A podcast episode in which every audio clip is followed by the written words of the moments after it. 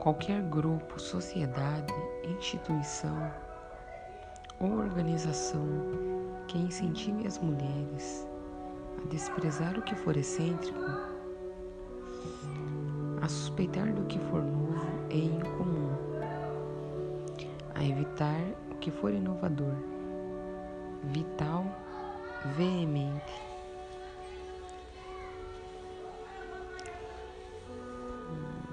A despersonalizar o que for característico, está à procura de uma cultura de mulheres mortas.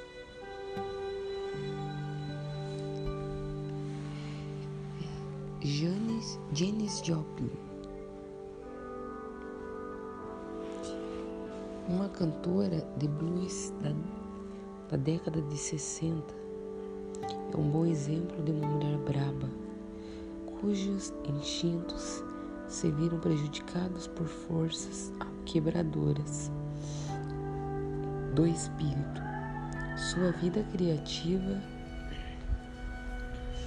sua curiosidade inocente, seu amor pela vida, sua atitude irreverente para com o mundo durante os anos do seu crescimento eram impiedosamente criticados pelos seus mestres e por muitos dos que a cercavam na comunidade batista de meninas brancas bem comportadas, no sul dos Estados Unidos.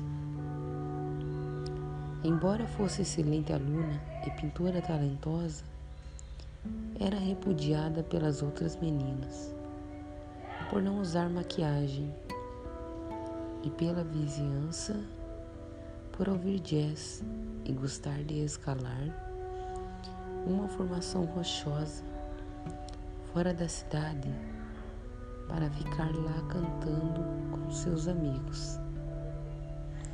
Quando afinal fugiu para o mundo de blues, era uma pessoa tão carente que não sabia mais dizer quando era hora de parar. Ela não tinha limites no que dizia respeito a sexo, bebidas ou drogas.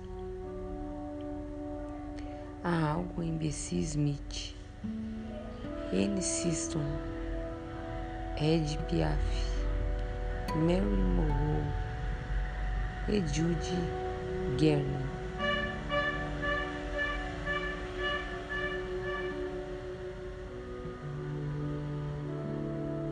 Que apresentam o mesmo padrão de instintos prejudicados pela fome da alma a tentativa de se ajustar, a tendência à intemperança, a impossibilidade de parar.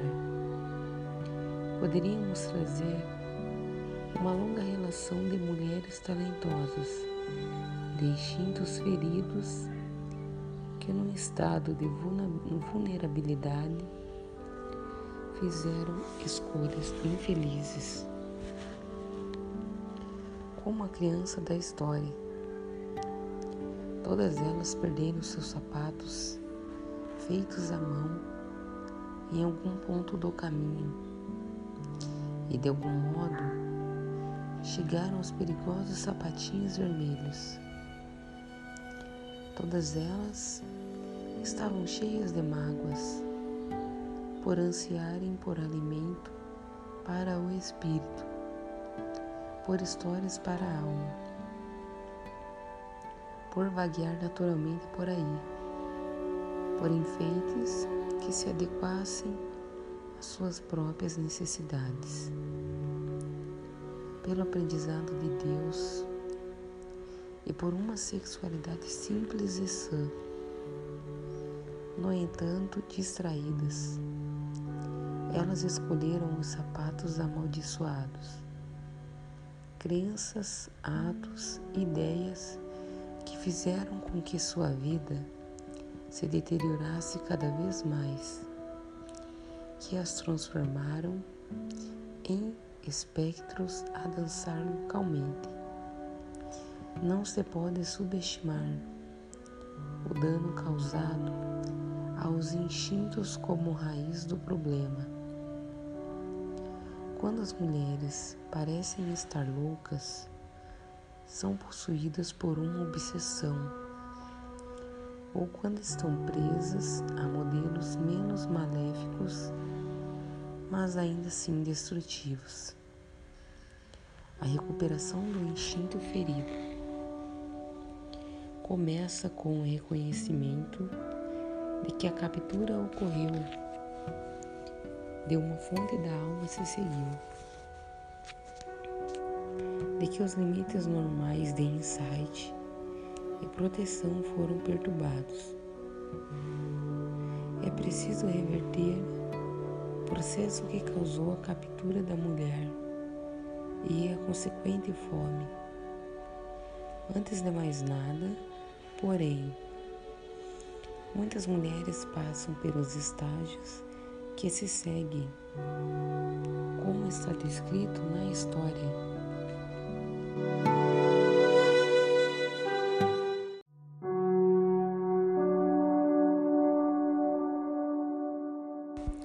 Assim, quando a mulher entra nos domínios da velha e árida senhora, ela sofre de perda de decisão, confusão mental, tédio, depressão simples e súbitas crises de ansiedade, que são semelhantes aos sintomas que os animais apresentam quando estão atordoados pelo cativeiro ou por traumas. Um excesso de domesticação gera impulsos fortes e essenciais no sentido de brincar, de se relacionar, de saber lidar, de perambular, de comungar e assim por diante. Quando uma mulher concorda em ser bem educada demais, seus instintos por esses impulsos caem nas trevas do seu inconsciente mais profundo. Fora do seu alcance imediato, disse então que ela está com seus instintos prejudicados. O que deveria vir naturalmente acaba não vindo ou vem só depois de muito esforço. Muitos empurrões, muita racionalização e lutas consigo mesmo. Quando falo do excesso de domesticação como forma de cativeiro, não estou me referindo à socialização, o processo pelo qual as crianças são ensinadas a se compor de um modo mais ou menos civilizado. O desenvolvimento social é de importância crítica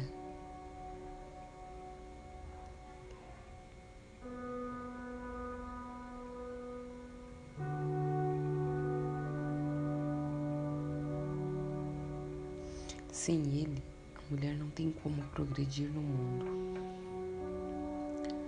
É, no entanto, o excesso de domesticação se assemelha a, a proibir que a essência vital saia dançando.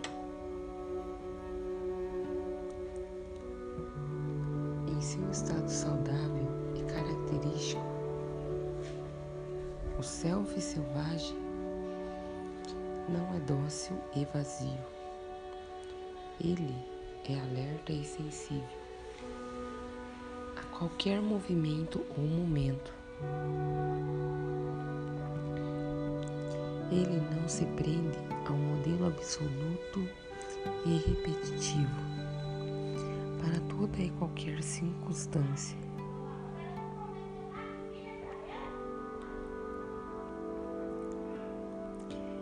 Ele tem opções criativas. A mulher cujos instintos estão prejudicados não tem escolha.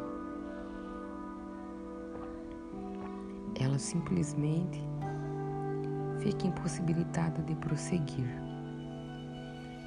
Há muitos modos de se estar impedida de prosseguir. A mulher cujos instintos estão feridos geralmente se denuncia por enfrentar muita dificuldade. Para pedir ajuda, para reconhecer suas próprias necessidades, seu instinto natural para a luta ou para a fuga. É drasticamente reduzido. Ou mesmo extinto. São inibidos ou exagerados o seu reconhecimento das sensações de saciedade, de sabor estranho, de suspeita, de cautela e seu impulso no sentido de amar plena e livremente.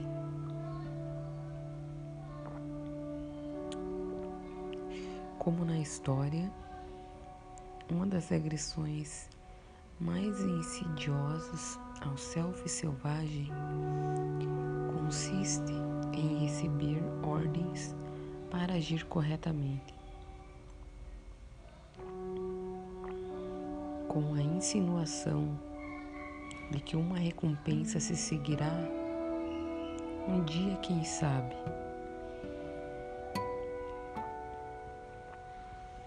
Embora esse método possa, dou ênfase especial a esse possa, temporariamente, convencer uma criança de dois anos a arrumar seu quarto.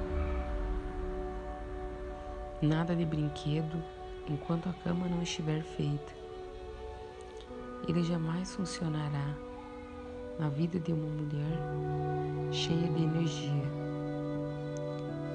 Apesar de a coerência,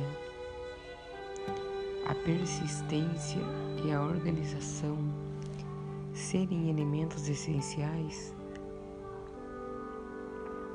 a implementação de uma vida criativa, a ordem da velha senhora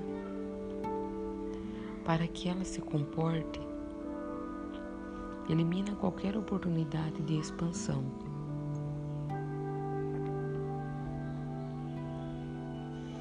Não é o bom comportamento, mas a atividade lúdica, que é a artéria central, o cerne, o bulbo cerebral da vida criativa. O impulso para o lúdico é instintivo. Sem o lúdico, não há vida criativa. Com o comportamento restrito ao bom, não há vida criativa. Quando estamos sentadas sem nos mexer, não há vida criativa. Quando falamos, pensamos e agimos apenas com modéstia, não há vida criativa